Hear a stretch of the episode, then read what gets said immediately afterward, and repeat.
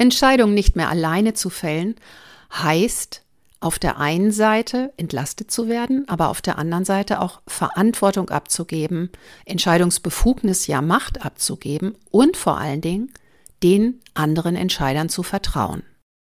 Wer kann dieses Thema besser beurteilen als ein Geschäftsführer in einem Unternehmen, das in einer agilen Weiterentwicklung ist? Die Auwesi GmbH von Tim Weckerle ist genau auf diesem Weg und gleichzeitig haben sie auch ein QM, die Transformation hat natürlich auch auf dieses QM-System Auswirkungen und deshalb gab es hier einige interessante Fragen und Tim Weckerle hatte wirklich spannende Antworten dazu. Dieses Interview habe ich übrigens vor einem Jahr geführt. Es passt sehr gut an diese Stelle. Lass dich überraschen, auch wenn es ein paar Minuten mehr sind.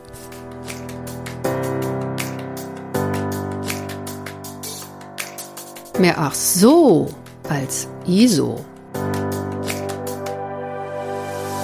Willkommen zu dieser Hörreise für selbstbewusste Managementsysteme. Hier geht es darum, wie Menschen und Managementsysteme ticken und bremsen und wie du sie gut und wirksam miteinander verbindest.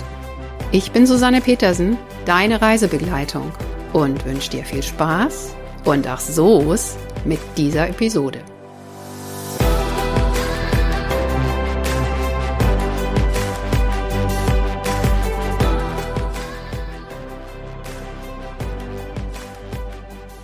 Einen wunderschönen guten Tag, Herr Weckerle. Wunderbar, dass wir uns hier zusammen telefonieren konnten und Sie mir Ihre Zeit widmen, damit wir ein Gespräch, ein Interview führen können. Ja, ich freue mich, danke.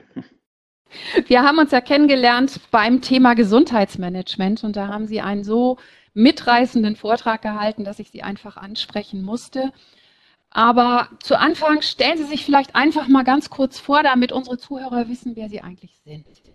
Ja, äh, mein Name ist Tim Weckerle, ich bin der Geschäftsführer der Auvesi. Auvesi, eine ähm, Firma in Landau in der Pfalz. Ähm, die Auvesi, die sich äh, darauf fokussiert, ähm, ein Softwareprodukt äh, weltweit zur Verfügung zu stellen, um hier Datenmanagement für die automatisierte Produktion ähm, ja, zu verbessern oder letztendlich eigentlich auch die Lösung zu bringen.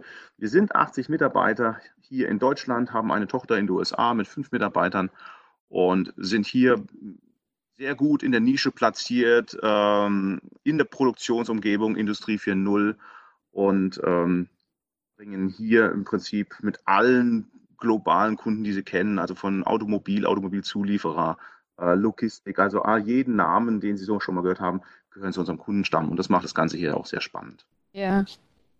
Okay, ich habe jetzt gerade rausgehört, Sie machen Softwareprodukte. Genau. Ja, okay. Das ist schon mal ganz wichtig zur Einordnung des Unternehmens. Und ich finde es ja so spannend, das Unternehmen Auvesi, weil Sie in Ihrem Vortrag dargestellt haben, dass Sie gerade dabei sind, sich ähm, agil umzubauen. Also Sie sind auf dem Weg, Ihr Unternehmen und auch Ihre Strukturen zu verändern. Wie lange sind Sie da schon dabei? Ähm, wir haben mit, äh, mit der Entwicklung bereits vor drei Jahren begonnen. Das war damals so ein Trend oder auch relativ offensichtlich. Äh, Entwicklung soll agil erfolgen.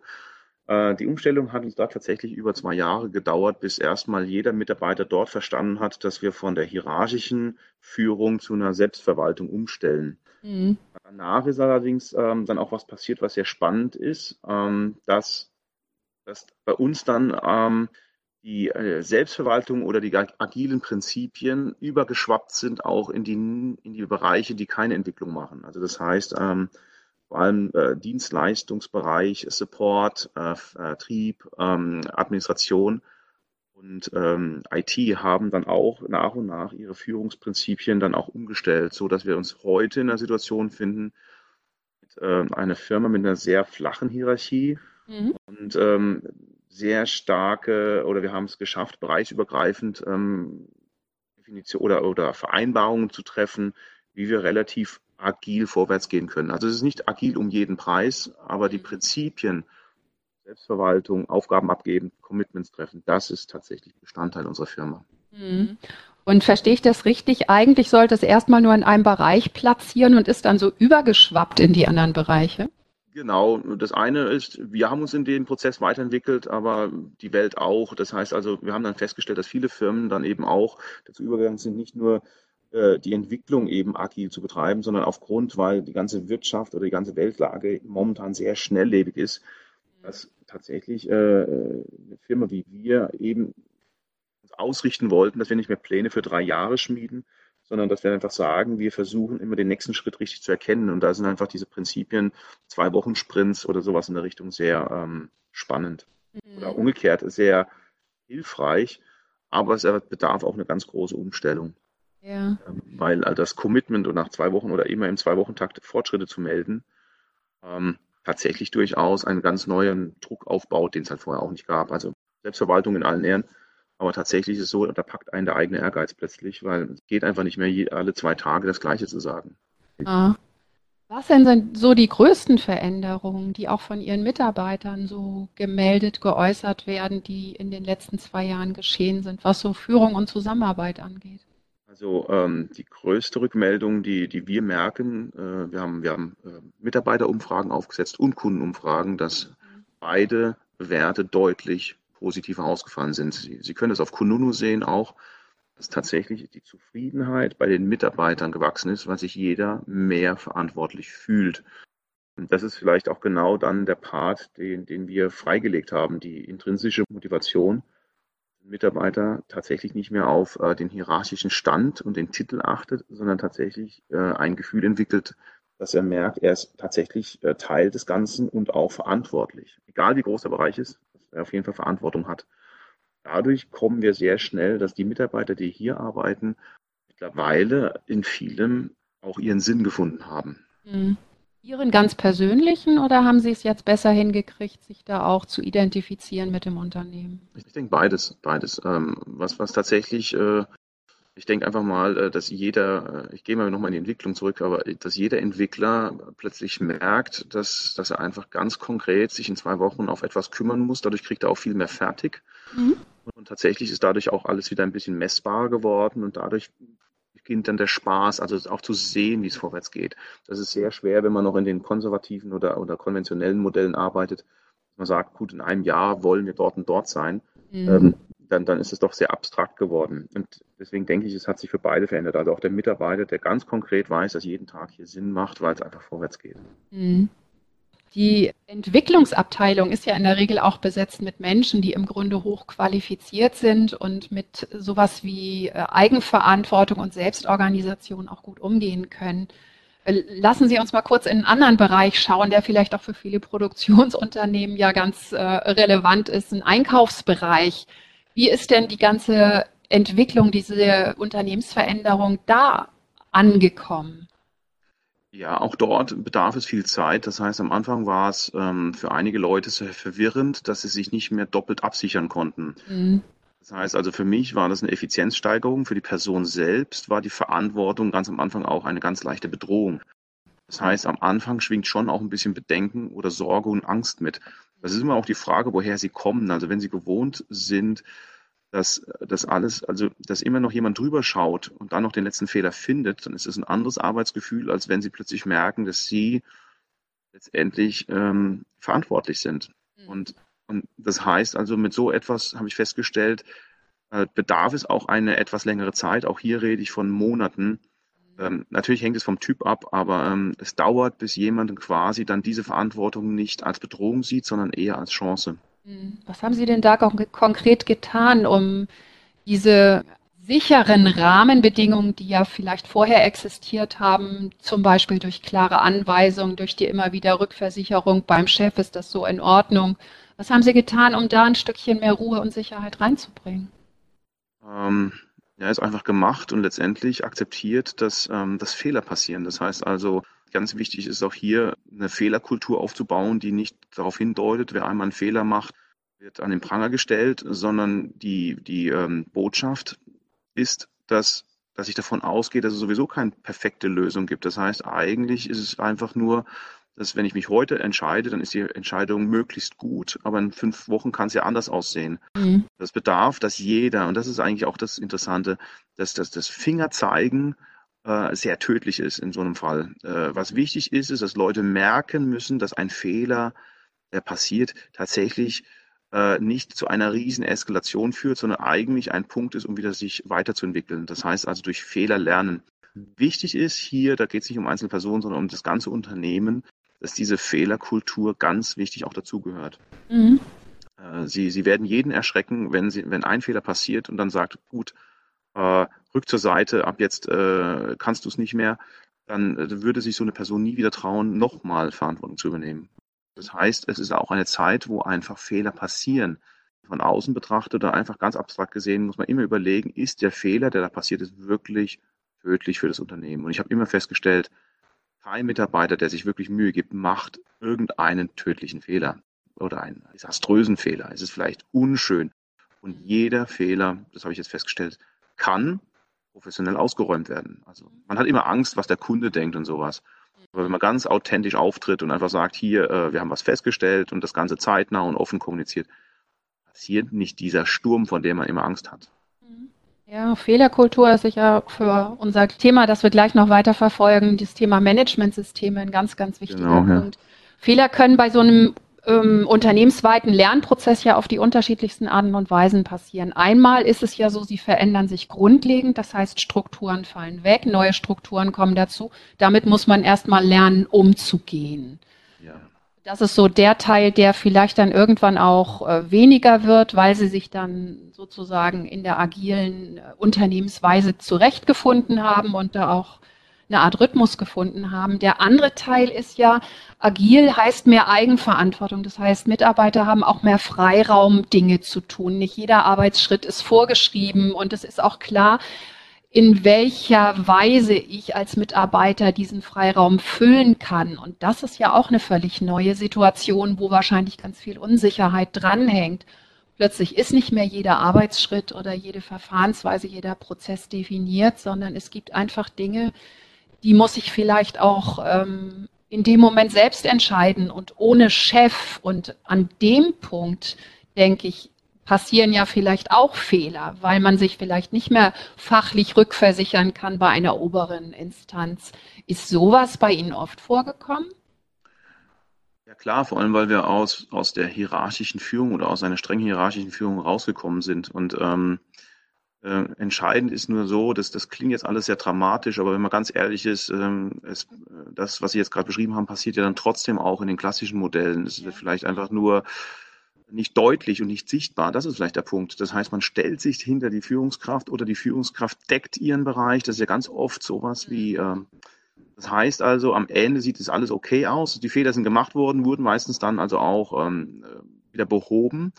Am Ende ist es aber tatsächlich so, dass man, dass man nicht feststellt, dann ungefähr, äh, wo die Schwächen wirklich sind. Und mit Schwäche meine ich jetzt nicht das Negative, sondern mit Schwächen meine ich eher so die Herausforderung, also das Optimierungspotenzial. Ja. Und deswegen nochmal ist es die Kombination, ähm, ja, also es passiert, dass jemand sich gewünscht hätte, einer entscheidet. Äh, es ist tatsächlich auch so, dass ich letztens ein Gespräch mit einem Mitarbeiter, mit einem Mitarbeiter hatte, der tatsächlich sagte, äh, er meinte, ich wüsste im Prinzip doch schon ziemlich genau, wie es laufen sollte, warum ich nicht auf den Tisch hau. Ähm, der Punkt ist dann der, jetzt in meiner Position als Geschäftsführer, ja, es ist ganz einfach, tatsächlich am Ende mal schnell was justieren, was man glaubt, immer besser zu können der Effekt ist enorm groß, weil ich dann gemerkt habe, ja, im Endeffekt ist es wie drei Schritte rückwärts machen. Das heißt, für einen Part löst man, löst man etwas, etwas schneller und dann plötzlich fallen wieder viele ähm, Mitarbeiter, die vielleicht noch in der Umgewöhnung sind, fallen ganz schnell wieder ins klassische Modell zurück. Nach dem Motto, ich gehe erst vorwärts, wenn jemand mir die Freigabe gibt. Mhm. Ähm, hier muss man ganz offen sagen, das ist kein Prozess, der mit Papier geregelt werden kann. Das ist also auch keine Vereinbarung, die man dann trifft und dann eine Woche später läuft alles gut, sondern äh, wir befinden uns in einem Prozess und wir stellen uns auf, dass wir wahrscheinlich nie ankommen werden am Ziel, weil es wird Jahre dauern und selbst dann wird es immer weitergehen. Das heißt nicht, dass, dass, die, dass der Job jetzt der Führungskräfte überflüssig geworden ist. Das, das Problem ist oder die Herausforderung ist, dass, ein, dass die Führungskraft sich anders verstehen muss. Nämlich die Führungskraft, die hauptsächlich sich als Kümmerer sieht um die Mitarbeiter. Das heißt also, der Mitarbeiter hat nur die Aufgabe dafür zu, äh, der, die Führungskraft hat nur die Aufgabe, dafür zu sorgen, dass die Mitarbeiter arbeiten können. Mhm. Ähm, die Führungskraft hat nicht die Aufgabe, am Ende alles zu retten.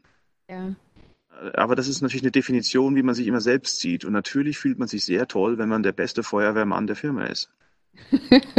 ja, das ist sicherlich dann auch für die Führungskräfte ein ganz, ganz wichtiger Lernprozess. Sie haben es gerade schon angedeutet, die Schritte zurück, wenn man dann halt doch mal sich einmischt. Also letztlich ist dieses Verantwortung übernehmen und Fehler machen, aber auch Erfolgserlebnisse haben, ja was, was ganz, ganz wichtig ist für die ja, Mitarbeiter. Und, und es geht hier um das zu teilen, genau. Und das heißt, am Ende, wenn sie natürlich äh, stark rot geprägt sind, also so Alpha-Tier, mhm. und sowieso wissen, dass sie alles besser können, das, das ist mhm. ja vielleicht beim Führungskraft einfach gegeben. Dann ist es tatsächlich nicht einfach, dann zu sagen, man weiß zwar, dass man es besser kann, aber man muss sich eingestehen, dass man nicht alles machen dass es nicht geht, dass man alles macht. Und das ist ein Lernprozess.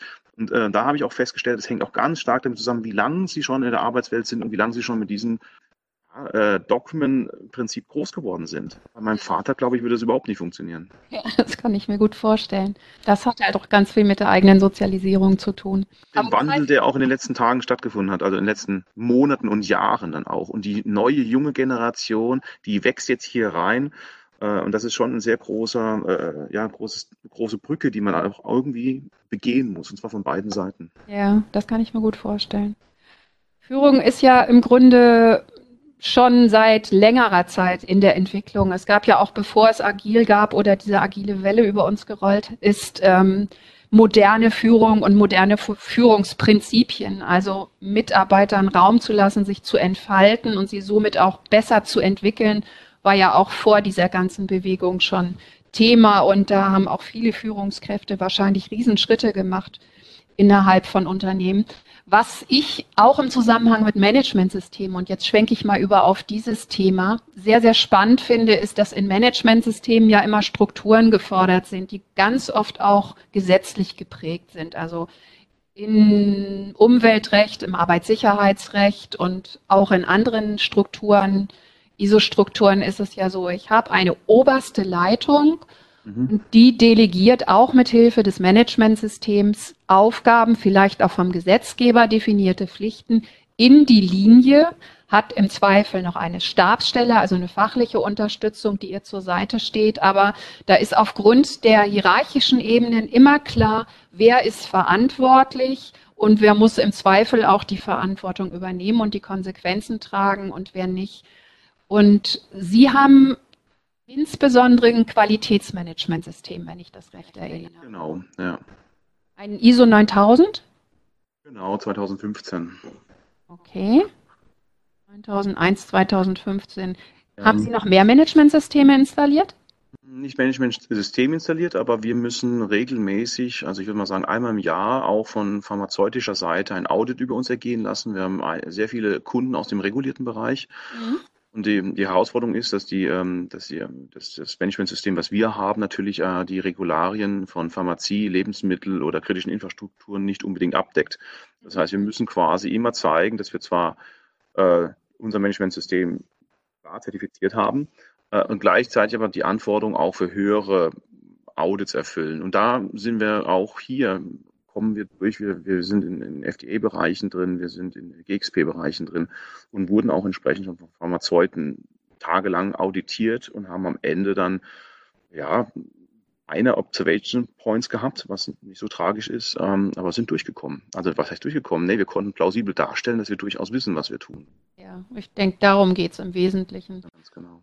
Und äh, Sie haben gerade Abkürzungen benutzt, die ich nicht genau kenne. FDA, amerikanische Food and, uh, Drug Association. Ja. Und die GXP ist die Good ähm, X steht für Manufacturing oder für ähm, diverse andere Sachen, Prozesse. Mhm. Äh, und das P Practice, das ist also quasi auch so, so, ein, so ein Schlagwort. Ja, mit Pharmabereich auch. Ne? Pharmabereich eher dann hier generell globale.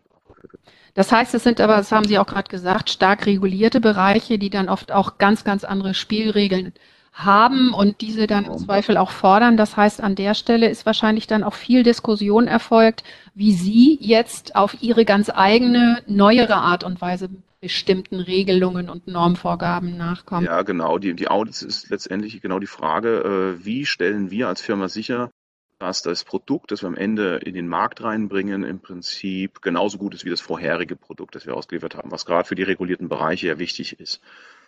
Ja. Danach wird validiert und so weiter und so fort. Und das heißt, das Audit überprüft halt auch, ob wir letztendlich hier ähm, diverse Mechanismen äh, nachweisen können, zum Beispiel, dass wir genau wissen, welche Codezeile von welcher Person geschrieben wurde mhm. und ähm, was der Grund dafür war und dass wir genau wissen, warum der Entwickler eigentlich etwas entwickelt hat. Also hier geht es um Change Management, ähm, Bug-Tracking, ähm, äh, Support-File-Tracking, ähm, Requirement-Prozesse ähm, und so weiter und so fort.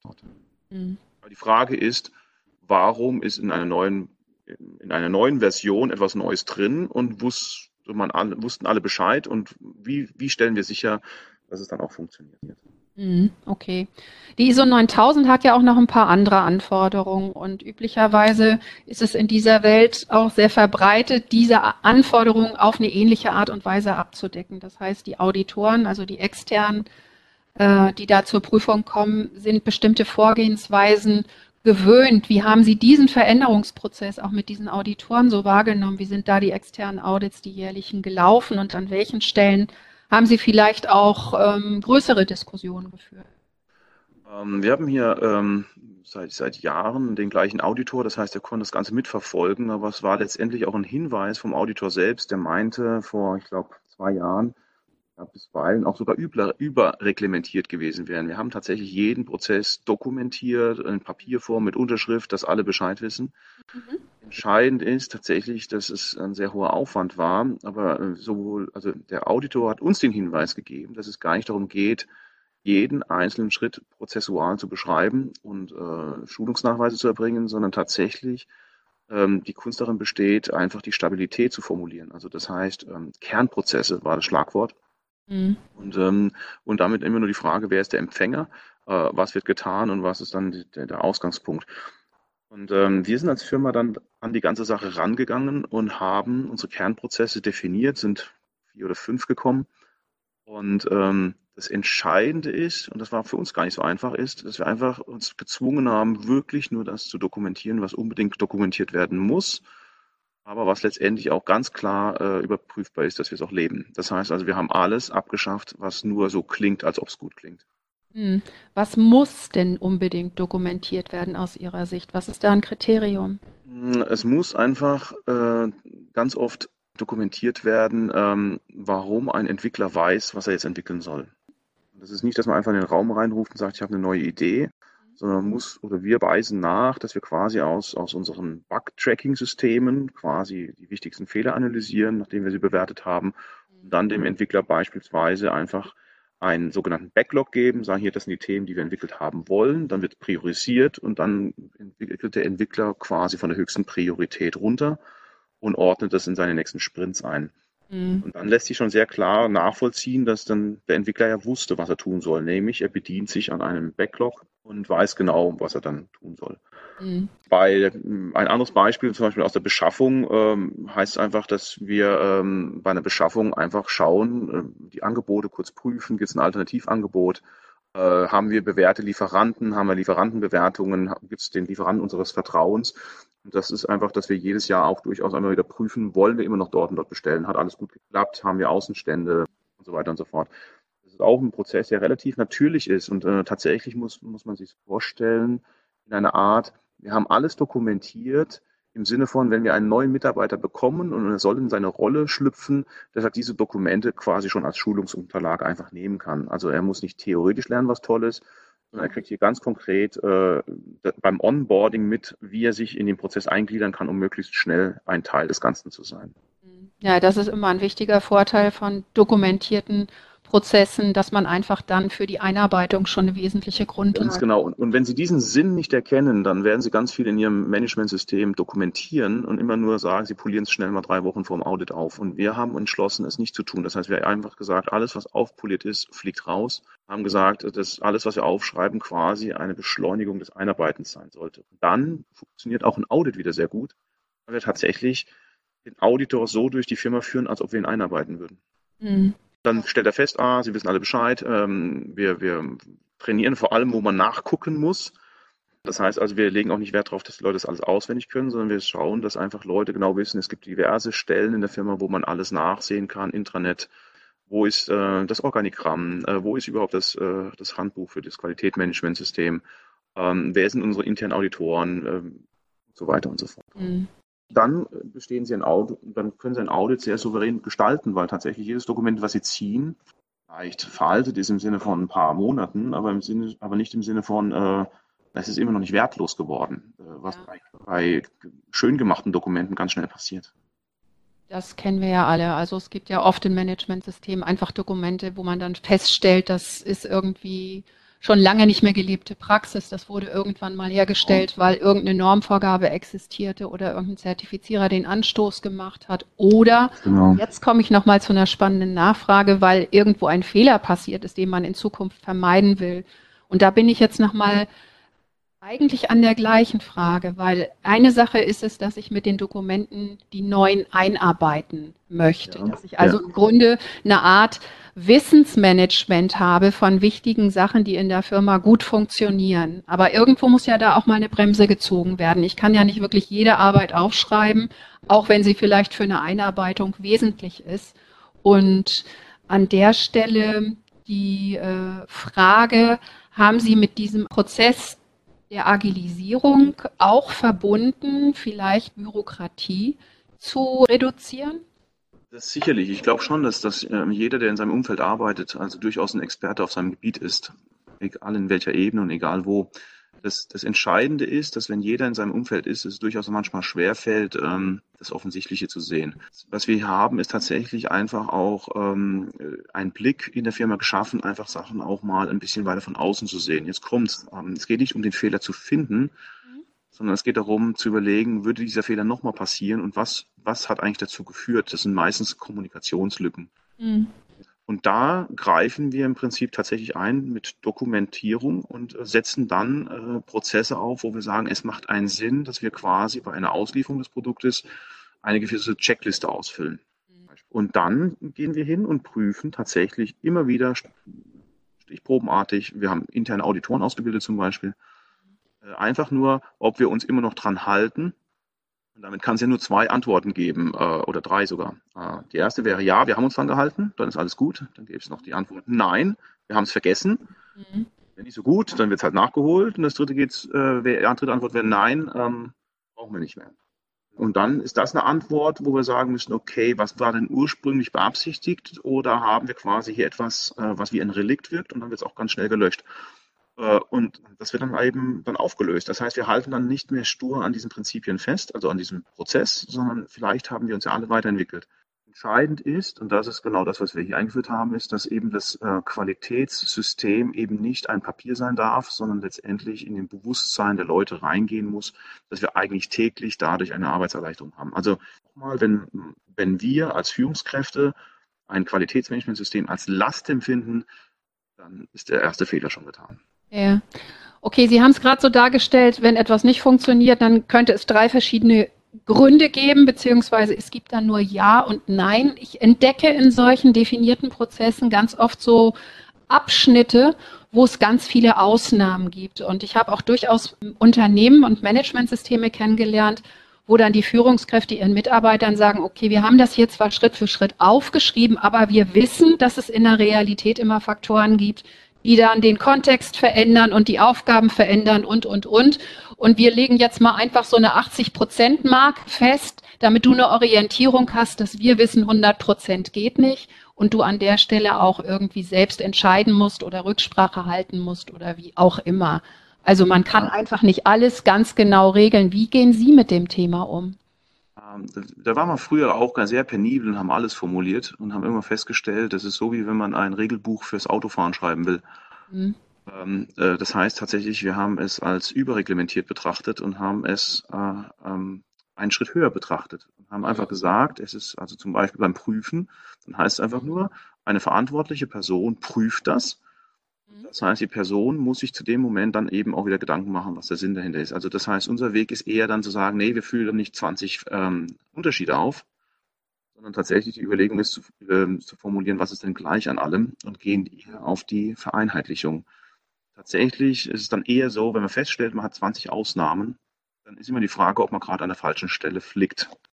Wie kommt es zu 20 Ausnahmen? Mhm. Und vielleicht muss man sagen, vielleicht hat man drei Prozesse vermischt. Ja. Und äh, vielleicht wäre alles ganz einfach, wenn man unterscheidet zwischen einer Standardauslieferung, einem Hotfix und einem äh, eine Spezial-DLL. Das wäre jetzt zum Beispiel was ganz Typisches. Es wäre absurd, ja. alles gleich zu behandeln. Oder absurd, alles mit dem einem riesen Regelwerk zu belegen, weil, ähm, weil eigentlich letztendlich drehen sie sich nur im Kreis. Das ist alles so schnell zum Teil, dass, äh, dass eigentlich wir nur verankern, was relativ stabil ist. Mhm. Weil tatsächlich unsere Ansicht auch ist, ein Prozess ist nicht da, um ihn äh, stoisch zu, zu erfüllen, sondern ein Prozess soll eine Hilfestellung sein und ist dafür da, dass man ihn jederzeit optimieren kann. Mhm. Okay nicht ganz zweckdienlich wäre es, wenn ich allein schon für die Optimierung des Prozesses im Prinzip viel, so viel bürokratischen Aufwand machen muss. Deswegen unterteilen wir ganz klar zwischen dem, was wir wirklich in den, ähm, als, als Kernprozesse definieren. Dann gibt es auch die Unterstützungsprozesse. Und dann gibt es letztendlich noch so ein paar Arbeitsanweisungen. Und, und je, je, feiner es wird, desto mehr übergeben wir das einfach den Mitarbeitern. Das ist einfach wie eine Art Sammlung von Punkten. Mhm. das funktioniert auch mit dem ähm, Qualitätssystem. Also dann heißt es einfach nur, es gibt eine Liste an Punkten, die beachtet werden soll. Und die liegt da und dort und da liegt sie halt. Genau. Und die wird halt auch nochmal geprüft. Aber ähm, wichtig ist tatsächlich nur, und dass es nicht so einfach ist, und man fühlt sich besonders sicher, wenn man ganz viel geschrieben hat. Also wir bestehen unsere Audits, auch die pharmazeutischen, indem wir gar nicht so viel Papier hervorbringen. Ja, okay. Das war ja auch der Anreiz oder der Anstoß, den ihr offensichtlich sehr äh, erfahrener Auditor gemacht hat an der Stelle. Ganz genau, genau. Und das heißt, wir haben unsere Schriftsachen, die Dokumente reduziert, aber was wir gemacht haben, ist, wir haben die Awareness in den Mitarbeitern einfach gesteigert. Wir sind in der Lage, ähm, und bin ich sehr stolz drauf, das heißt, wenn ein Pharmazeut sich ankündigt, ein Audit zu machen, dann fragen wir einfach nur, wann es sein soll. Mhm. Wir wären in der Lage, sogar heute eins zu machen. Das ist toll. Also so wünscht man sich ein Managementsystem, dass man nicht eine Woche oder zwei vorbereiten muss, bis jemand dann wirklich mal genau gucken darf, sondern dass es gelebte Praxis ist. Richtig. Aber was ich nicht gesagt habe, ist, dass das Managementsystem heute identisch ist wie mit dem Managementsystem in zwei Monaten. Das ist genau der entscheidende Punkt. Das heißt also, ja, ich würde heute, würden wir alle ein Audit bestehen. Ich hätte, alle, ich hätte genug Leute, die hier sehr, sehr kompetent auch die Auditoren durchführen müssten. Das ist also nicht irgendwie der, der oberste Qualitätsmann, der quasi noch die letzten Dokumente schnell datiert, mhm. sondern tatsächlich ist es einfach da und das ist das, was wir auch verändert haben. Mit dem Agilen auch gleichzeitig ein Regelwerk eingeführt oder ein, einfach eine, eine, ein Rückgrat eingeführt, an dem man sich auch immer noch ein bisschen verlassen kann. Also nochmal, agil heißt nicht, dass man machen darf, was man will. Nee, das haben wir jetzt auch sondern, nicht. Mhm. Genau, sondern das, der, was vorgegeben ist, ist, in welcher Zeit etwas passieren soll. Und dazu gibt es eben auch Unterstützungen und Absicherungen. Und äh, beide Punkte kommen dann aus dem QMS bei uns. Mhm. Sie haben jetzt gerade Ihren QMB angesprochen. Hat sich für den auch was verändert in dieser Zeit? Ja, der lächelt immer, wenn er weitere Dokumente einstampfen kann. Ähm, nee, äh, er ist einfach gut und äh, für ihn hat sich nicht viel verändert, sondern er hat es eingeführt auch. Also wir haben, wir haben da einfach Wechsel vorgenommen. Wir haben jemanden genommen, der aus der Pharmazie kommt. Das heißt also, generell haben wir den Vorsatz uns gemacht, ähm, die Vorgabe, wir wollen tatsächlich aus dem Stegreif einen hochregulierten Bereich Audit überstehen. Ja. Dann ist quasi die Zertifizierung, die wir jetzt haben, ähm, also man muss immer sagen, das eine ist der Aufwand, ein Audit zu bestehen. Das andere ist dann ein Zertifikat zu erlangen der äh, Aufwand, zum Beispiel ein Zertifikat für ähm, hochregulierte Bereiche zu holen, steht im keinem Verhältnis für uns. Mhm. Also das heißt, wir gehen dann die Devise, wir, äh, wir haben eine ganz normale Zertifizierung für uns. Ähm, damit stehen wir ganz gut da, wir sehen den Sinn dahinter und wir könnten uns wahrscheinlich jederzeit auch für eine stärkere Regulierung zertifizieren lassen. Ähm, aber da steht die Wirtschaftlichkeit momentan dagegen. Und das heißt, für uns reicht es, dass wir es einfach demonstrieren können, dass wir es können. Und wenn ein Kunde uns es zahlen würde, würden wir es auch machen. Okay, da muss man ja auch überlegen, welche Effekte hat das wieder ins Unternehmen? Starke Regulierung, wie gehe ich dann damit um? Sie versuchen ja jetzt Ihre Mitarbeiter auch in Richtung Selbstorganisation und Eigenverantwortung zu entwickeln oder tun es und, und haben es auch schon vollbracht. Das heißt, dass ein Mitarbeiter auch selbst entscheiden kann, was er für sinnvoll und richtig und nützlich hält und was nicht. Und starke Regulierung bedeutet ja auch, dass von außen zum Teil Vorgaben gemacht werden, die nicht unbedingt so einsichtig ist und wo sich ein gesunder Menschenverstand dann auch sagt, da sehe ich jetzt wirklich keinen Sinn und keinen Nutzen drin. Also wir haben jetzt die starke Regulierung, also starke Regulierung heißt nicht, dass, ich, dass wir unsere Leute stark regulieren müssen, sondern starke Regulierung heißt, das sind Bereiche, die stark reguliert produzieren. Das heißt, da gibt es einfach bestimmte Regeln und wenn man dann einfach Cyber Security nimmt oder also tatsächlich ganz normale Sicherheit im Web, dann haben wir uns das Ganze mal angeschaut und das ist alles plausibel, was da steht. Das Einzige ist, ah. dass wir momentan eben dann sagen, okay, wir verzichten auf, das, auf den Aufwand, es uns offiziell bestätigen zu lassen. Mhm. Aber was ich Ihnen sagen kann, ist, dass jeder Punkt, der darin steht, absolut plausibel ist, dass ich meine Daten schützen soll vor fremden Zugriffen, dass nicht jeder Zugang haben sollte zu den Kernfunktionen, dass wenn wir Zertifikate haben, und so weiter und so fort, dass hier nicht jeder einfach ins Haus reinspazieren darf. Das ist alles plausibel. Das heißt ja nicht, dass ich meine Leute reguliere, sondern das heißt einfach nur, dass wir uns Mechanismen überlegen müssen, wie wir so etwas gerechtfertigen, äh, also rechtfertigen können. Also hier, dass nicht fremde Leute ins Haus reinkommen, klar, Zugangskontrolle. Mhm. Das heißt nicht, dass ich meine Leute reglementiert habe, sondern ich habe eine Lösung gefunden.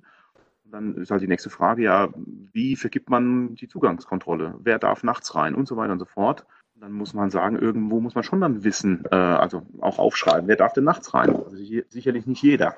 Okay. Ja. Zurück zur Plausibilität. Das war jetzt ein ganz, ganz wichtiger Punkt. Ich sehe immer noch Managementsysteme, wo bestimmte Dinge eingeführt werden, mit dem Argument, das will der Zertifizierer so, das steht in der Norm oder das ist eine gesetzliche Vorschrift. Und ja. wenn Sie sagen, das ist ja plausibel, dann ist das für mich der erste Schritt eines Veränderungsprozesses, nämlich erstmal herauszubekommen, was genau an dieser Vorgabe ist jetzt nützlich für uns? Wo steckt der ja. Sinn? Warum hilft uns das gegebenenfalls weiter? Und damit lege ich natürlich dann auch den Grundstein für einen ganz anderen, äh, eine ganz andere Motivation und Bereitschaft, sich mit dem Thema auseinanderzusetzen. Da machen Sie schon mal eine ganze Menge wirklich richtig und anders als, als andere Unternehmen, die sich damit ja auch die Chance nehmen, wirklich echten Rückenwind zu bekommen und die Mitarbeiter dann für die Weiterentwicklung im Unternehmen einzuspannen und denen das Gefühl zu geben, dass sie tatsächlich auch etwas Sinnvolles und Nützliches vollbringen an der Stelle. Ja, und letztendlich gibt es ja auch diesen Spruch, ah, dann kommt der Auditor und dann heißt man diskutiert es weg. Mhm.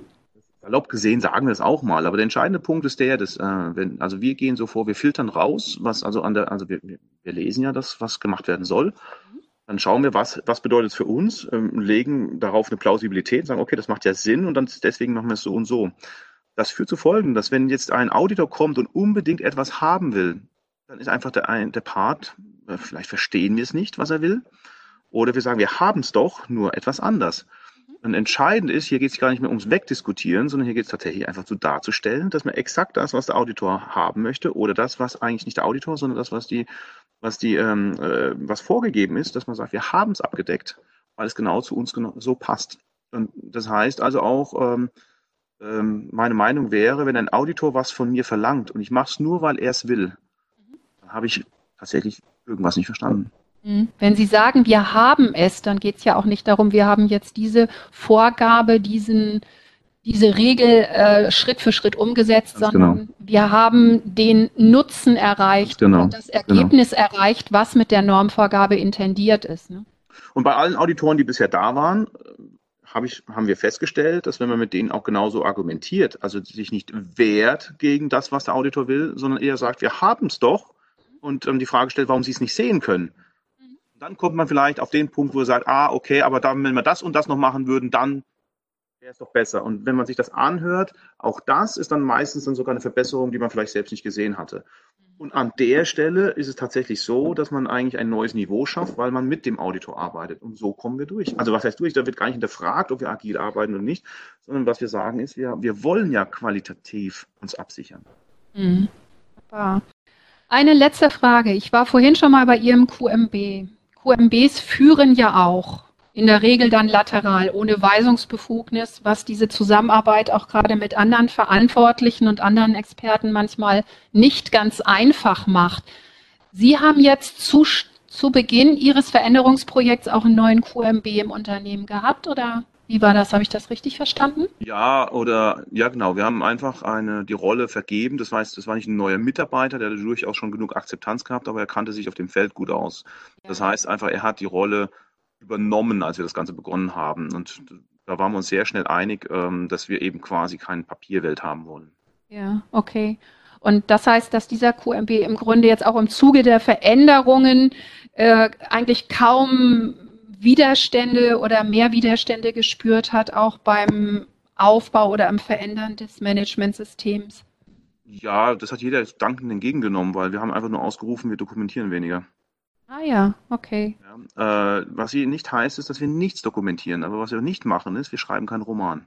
Ja, und Sie schreiben vor allen Dingen nichts Unsinniges auf. Ne? Genau, und das heißt, es wurden Vorgaben gemacht, wie man zum Beispiel Prozesse beschreibt. Das sind, sind fünf Zeile. Also das ist so einfach, dass halt jeder es hinbekommt. Das heißt, man hat dann, wir haben einfach dann die Runde der Führungskräfte zusammengerufen mhm. und quasi hier zusammengebracht und, haben einfach, dann, und dann kommt das nächste, dass ich jetzt hier selbst dann einfach sage, ich erwarte, dass jede Führungskraft diese Sachen auch wahrnimmt. Und das heißt, wir haben es ganz einfach gemacht. Wir machen einfach, ich mache alle Halbjahr eine Umfrage bei den Führungskräften da muss sich jeder selbst bewerten, inwieweit er die Prozesse der QM erfolgt hat und nicht. Und er muss aufschreiben, was er sich das nächste Mal vornimmt. Und dann alle halb Jahr zwinge ich ihn zu einer Selbstreflexion. Das ist total easy.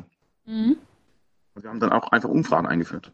Ja, okay. Auch bei den Mitarbeitern. Einfach zu sagen, hier, Mitarbeiter, weißt du überhaupt, wo, die Prozesse stehen? Weißt du es? Also nicht welche Prozesse, einfach nur, wo sie stehen. Ja? Und wenn dann zu viel Nein kommt, rufen wir die Leute zusammen und schulen einfach gerade nochmal eine Runde. Ja. Mhm. Okay, so aus, aus, aus Ihrer ganz persönlichen Einschätzung und dem Blick eines Geschäftsführers auf sein Unternehmen, haben Sie das Gefühl, dass dieses Managementsystem tatsächlich auch sozusagen das Rückgrat des Unternehmens ist? Oder ist es etwas, was Sie einfach haben müssen, weil es von dem extern geprüft wird? Also ähm, ich denke, es ist irgendwo dazwischen. Also das heißt, das Rückgrat das sind immer noch die Leute, denke ich mal. Äh, egal, ob es dokumentiert ist oder nicht, die haben immer noch echt gute Sachen im Kopf. Ja. Aber ähm, entscheidend ist tatsächlich schon, dass manchmal das Festlegen und das Leben danach erst aufzeigt, wo die nächsten Schwächen sind. Also ich sehe das eher als ein Weiterentwicklungswerkzeug. Also aus meiner Sicht als Geschäftsführer wäre es vernachlässigt oder wäre das stark, äh, ja, ähm, also wäre einfach nicht gut, wenn ich dieses Werkzeug einfach nicht nutzen würde. Also es steht mir zur Verfügung, dass jetzt noch auditiert wird Gut, das macht nicht unbedingt Spaß, aber auf der anderen Seite muss man sagen, da kriegt man plötzlich nochmal einen fremden Blick drauf und man muss sagen, wir haben zwar jedes Mal das Zertifikat wiedererhalten, hatten aber immer wieder Anregungen auch bekommen, die absolut sinnvoll waren. Also das kommt auch wieder Richtung Fehlerkultur. Da geht es nicht darum, dass man was falsch gemacht hat, sondern der Punkt ist der, wir haben es gut gemacht, aber letztendlich geht es immer noch ein besser. Ja. Sie haben gerade gesagt, wir haben die Sachen halt festgelegt. Da würde ich gerne nochmal den äh, Abschnitt davor kurz ansprechen wollen, weil man legt ja nicht mal eben etwas fest, gerade auch nicht, wenn mehrere Menschen beteiligt sind. Ich könnte mir vorstellen, dass einfach der Prozess dieses Festlegens, also die Diskussionen und auch die Entscheidungen, die im Rahmen dieser Festlegung passiert, eigentlich das wirklich Wertvolle sind. Daran sehen Sie das nicht? Ja, ganz genau. Also der entscheidende Part ist, es passiert etwas, was nicht gut ist. So, die neue Welt oder so wie wir es leben, ist zu sagen, okay, war das jetzt was Einmaliges oder könnte es wieder passieren? Das heißt, man schaut sich schon ganz kurz an, warum ist dazu gekommen und wie könnten wir es vermeiden? Und an vielen Stellen stellt man fest, ah, okay, hier wäre es gut, wenn wir einfach einen Punkt einrichten. Wenn das und das passiert, dann sollte der und der informiert werden. Meistens ist das schon alles. Ja. Mhm. Ähm, dann machen wir es von den Namen losgelöst. Das heißt nicht, äh, der eine soll den anderen, sondern wir sagen generell, die Entwicklung soll von einem Release, Marketing und äh, Vertrieb organisieren. äh, informieren. Mhm. Äh, und, und, und das wird dann als Impuls genommen und Marketing legt dann quasi selbst fest, was passiert, wenn so eine Mail kommt. Ähm, und der Fehler ist zum Beispiel, dass es nicht auf der Homepage angekündigt wird. Also und so baut man das ganz auf. Ich meine, alles, was ich jetzt gesagt habe, klingt ja plausibel. ja, dass wenn eine neue Version rauskommt, dass sie auf die Homepage soll. Es passiert halt genauso oft, dass wenn die neue Version rauskommt und keiner Bescheid weiß, ja, woher soll es denn dann passieren? Und dann ist es was ganz Triviales, dass es nicht der Kaffeeküche ist, wo schnell die Informationen ausgetauscht werden, sondern zu sagen, hier, wir legen es fest, auf der Checkliste der Auslieferung gehört dazu, Marketing informieren. Ganz einfach. Passiert durch einen Fehler, also oder aufgedeckt durch einen Fehler und sagen, wenn wir das machen würden, dann heißt es wahrscheinlich, die Wahrscheinlichkeit, dass wir diesen Fehler äh, wiederholen, wird verringert. Okay. Wollen Sie damit sagen, dass Ihnen das Management dabei hilft, Ihren unternehmensinternen Lernprozess nochmal zu intensivieren? Ja, ohne das wird es nicht gehen. Weil, ja. Weil wenn ich nur mal auf die Selbstverwaltung gehe, dann ist mein ganzes Management, jede einzelne Person wieder verantwortlich. Wenn ich nur hergehe und sage, ich diktiere von oben, wir machen jetzt hier einen neuen Prozess, mhm. dann würden nur die Prozesse entstehen, die ich vorgebe. Das ist die hierarchische Reaktion. Mhm. Wenn aber die Leute miteinander arbeiten und feststellen, es geht nicht, das heißt sogar, dass ich mich gar nicht darum kümmere, welche Prozesse aufgezogen werden. Ich kümmere mich nur um die Themen, wo ich involviert bin und sage, ah, hier, ich hätte auch gerne einen Prozess, der so und so aussieht. Ich würde gerne informiert werden, wenn.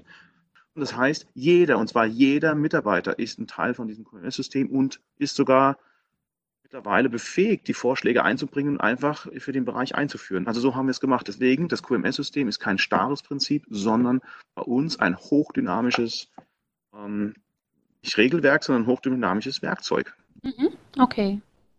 So wünscht man sich das doch. Wunderbar. Ja, und, aber sie brauchen die Leute dazu auch, genau. Und dazu einfach auch, äh, auch das muss man erstmal lernen, aber ein, ein Weg, der uns alles leichter gemacht hat, ist zu sagen, wir dokumentieren weniger. Also weniger Prozesse, weil allein wenn Sie den Prozess äh, beschreiben, ist das Risiko, dass es veraltet, äh, während Sie es schreiben, im Prinzip schon da. Okay.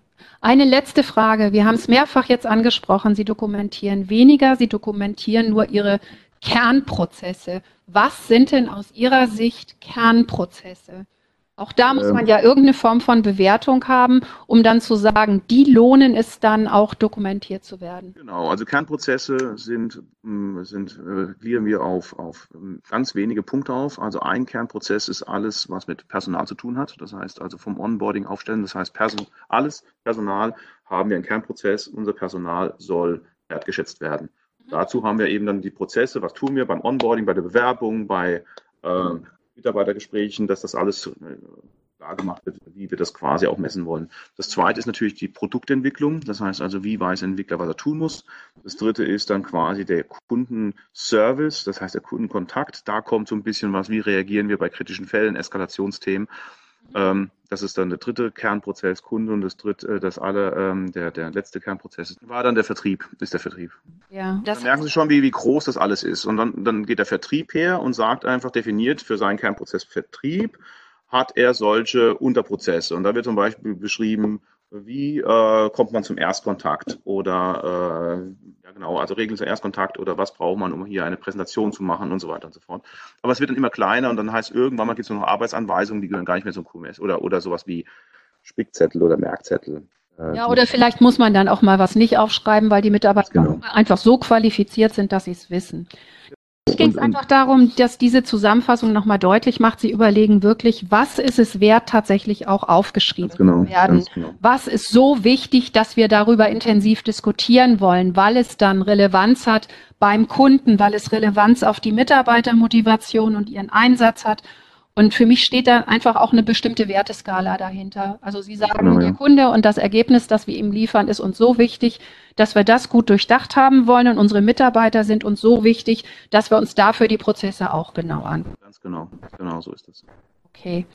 Jetzt sind wir am Ende der Zeit, deshalb möchte ich an dieser Stelle einfach mal ganz herzlichen Dank sagen für die vielen Impulse, die Sie uns jetzt hier mitgeteilt haben aus Ihrer Erfahrung und Ihrem Unternehmensentwicklungs- und Veränderungsprozess. Ich freue mich wirklich sehr, diesen Teil der Praxis auch mal deutlicher machen zu können, weil es geht wahrscheinlich vielen Unternehmen so, dass sie jetzt im Hinblick auf moderne Führung, es muss ja nicht gleich agil werden, aber auch mehr Wertschätzung und mehr Verantwortung bei den Mitarbeitern sich weiterentwickeln wollen. Und ich finde, Sie haben da viele wertvolle Impulse und Anstöße gegeben. Sehr viel Spaß gemacht. Dankeschön auch. Das war wieder ein Blick über den Tellerrand zum Thema gute Führung und Zusammenarbeit in Managementsystemen und darüber hinaus. Ja, und wenn du Interesse hast, über solche Themen in einem sehr exklusiven Kreis dich auszutauschen, Neues zu erfahren, andere Erfahrungen zu hören, dann sei herzlich eingeladen ins Netzwerkcafé. Jetzt am 26. Februar ist der nächste Termin und ich kann dir versprechen, es wird wieder spannend. Ich verlinke die Landingpage zur Anmeldung in den Show Notes. Bis bald, bleib selbstbewusst, deine Susanne.